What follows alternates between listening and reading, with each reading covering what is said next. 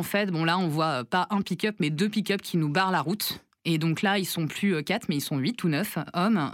Tout de suite, moi, j'ai pensé qu'on voilà, on était en train de se faire kidnapper, clairement. La zone d'écoute. Le podcast de Médecins sans frontières. Bérangère Gué. En Libye, la pire angoisse de ma vie.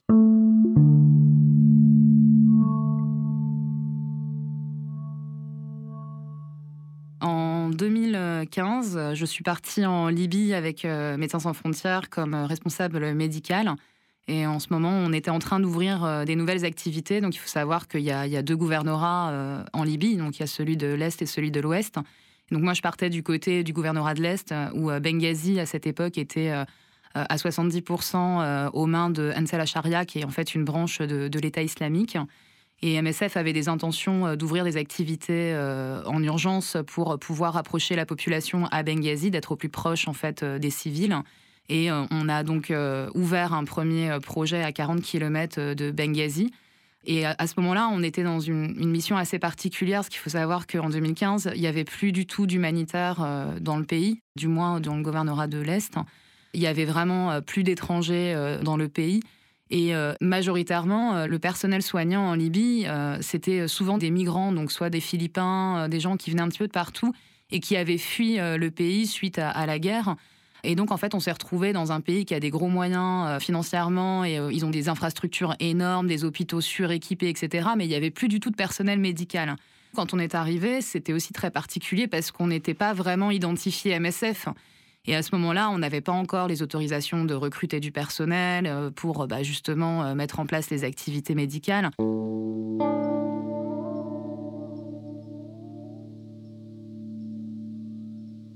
Le jour où je suis arrivée sur le terrain, j'étais dans une ville qui s'appelle euh, Alabiar. On était à ce moment-là trois expatriés sur le terrain. Donc il y avait un logisticien. Je suis arrivée avec le coordinateur de projet. Moi, j'étais responsable médical. Et on avait notre coordinatrice médicale qui était en, visite avec nous ce jour-là. Le soir, on s'est rendu dans la maison que notre euh, logisticien avait trouvée la semaine d'avant. Lui, il était le plus ancien, donc euh, c'est lui qui connaît le plus euh, la ville, mais juste à, l'échelle d'une semaine. Hein. Il nous dit bon bah on n'a pas de chauffeur parce que bah ici les Libyens ils n'ont pas trop envie de travailler comme chauffeur, c'est assez dégradant. Ils nous ont lâchés aujourd'hui, donc bah on n'a pas de possibilité d'utiliser un chauffeur. Donc, euh, bah, va falloir qu'on marche dans la ville pour au moins aller s'approvisionner en nourriture, parce qu'on n'avait rien en fait. On s'est tous dit que c'était pas forcément une super idée euh, de marcher comme ça euh, quand il commence à faire sombre dans la ville, mais bon, on n'avait pas trop le choix. J'étais avec une autre fille, donc on était voilés, hein, on avait le hijab. Et donc on était quand même moins reconnaissables comme étant des expatriés à ce moment-là. Par contre, les garçons avec qui j'étais, eux, ils avaient mis euh, des backpacks pour aller faire les courses. Euh, on est partis comme ça tous les quatre. On a essayé d'accélérer. Donc, c'était un petit quart d'heure de marche du centre. Dans le centre-ville, on se fait euh, interpeller une première fois par des gens qui s'apparentent à de la police, qui nous demandent nos visas. Ça prend 10 minutes, ils nous laissent tranquilles, on va faire nos courses, et puis là, on rentre Derrière nous, moi, je vois un premier pick-up euh, noir avec des inscriptions, bien sûr, en arabe qui arrivent euh, et puis euh, qui s'arrête à côté. Il y avait quatre ou cinq hommes qui sortent et, qui commencent à nous faire comprendre monter dans la voiture, monter dans la voiture. Et donc, bon, moi, je me mets un peu en recul parce que je suis une femme et que c'est pas forcément très bien perçu tout de suite de parler avec un homme. Mes deux collègues euh, masculins, donc eux, essayent de comprendre ce qui se passe. En plus, bon, à ce moment-là, euh, bah, ils parlaient uniquement en arabe. Il y en avait un d'entre eux qui parlait un petit peu en anglais. On essaie de comprendre. On a essayé de leur expliquer qui on était. C'était quand même assez musclé comme rapport, euh, parce qu'on comprenait quand même qu'ils n'allaient pas nous lâcher. Et on n'avait absolument aucune intention de monter dans la voiture avec des personnes habillées en civil qui nous demandent de les suivre. C'est quand même assez flippant comme situation. Et puis, bon, euh, au bout de 10 minutes, ils nous laissent partir. Et nous, on essaye de retrouver euh, la maison. On s'est un peu perdu sur le chemin.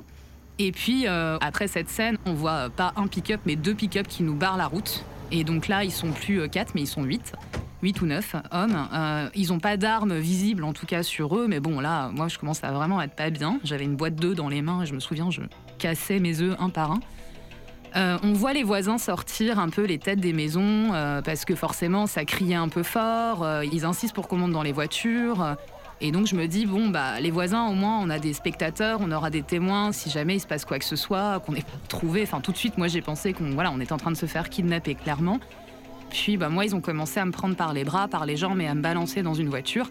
Je suis ressortie parce que je voulais surtout pas qu'on se sépare avec mon équipe. Et puis, bah, voilà, parce que j'avais, super peur, en fait.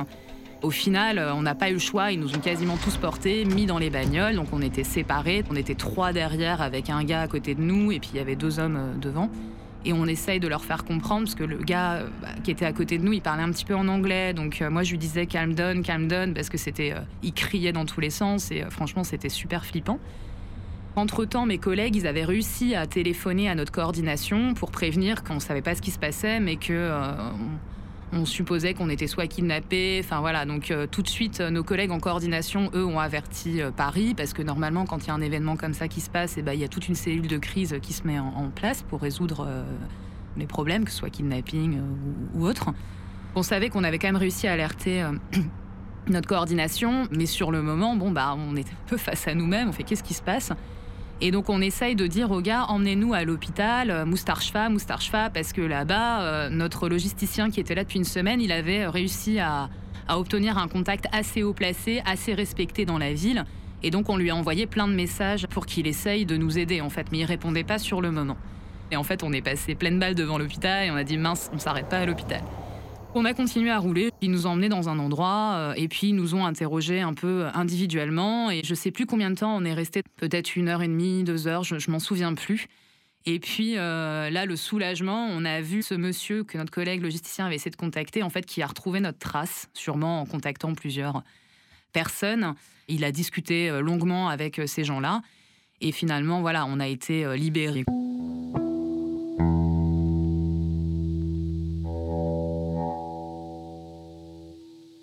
On a eu du mal à comprendre ce qui s'était passé, qui étaient ces gens. Il se trouve que c'était un groupe euh, de services euh, secrets. Nous, on ne le savait pas à ce moment-là, mais dans cette ville à Labiar, il y avait plus d'une vingtaine de différents groupes de services euh, secrets qui étaient hyper suspicieux, bien sûr, parce qu'il n'y avait pas d'étrangers à ce moment-là. C'est la guerre dans le pays, donc bien évidemment, ils soupçonnaient qu'on était des espions ou des choses comme ça. Et on a eu quand même pas mal de chance d'après ce monsieur qui nous a aidés, parce qu'il y a quand même une partie, a priori, selon lui, de certains groupes de services secrets ou quoi que ce soit, qui sont quand même extrêmement corrompus avec bah, justement les branches de Daesh, etc. Donc on n'est pas tombé sur les pires, on va dire.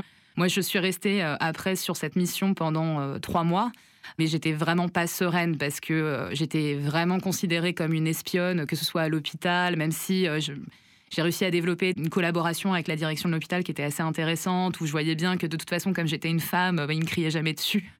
Mais que c'était quand même une mission assez dure psychologiquement, où franchement, on se faisait suivre régulièrement. Enfin, il y avait vraiment de quoi développer une certaine paranoïa.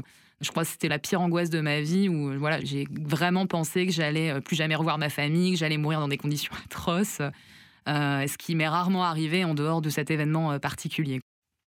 Quand je suis rentrée de Libye, donc bien évidemment, j'ai débriefé avec mes collègues en charge de l'opération à Paris. J'ai aussi vu un, psychologue, puisque à MSF, on a une cellule euh, de, psychologues qui euh, accompagnent les équipes et qui sont disponibles euh, normalement au quotidien. Mais c'est vrai qu'effectivement, ça a un peu changé mon rapport à, la sécurité et à la gestion, justement, en tant que coordinatrice d'urgence ou de projet. Puisque j'avais pas reçu un briefing vraiment sur justement le, contexte avant de partir et sur tout ce volet avec les risques éventuels pour les équipes.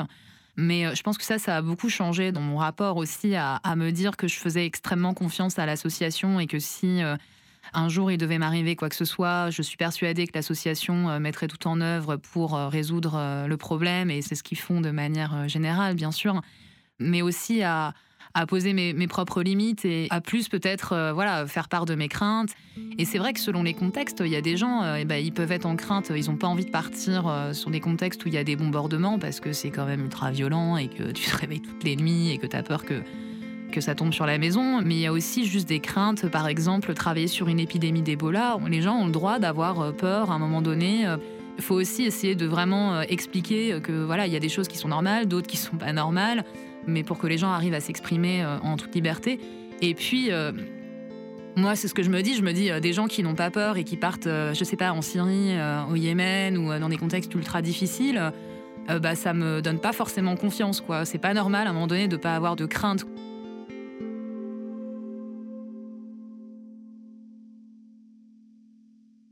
Dans le prochain épisode. Quand vous êtes contaminé, que vous savez qu'il y a 70% des personnes qui décèdent, euh, il y a tout un aspect psychologique euh, qui est très difficile.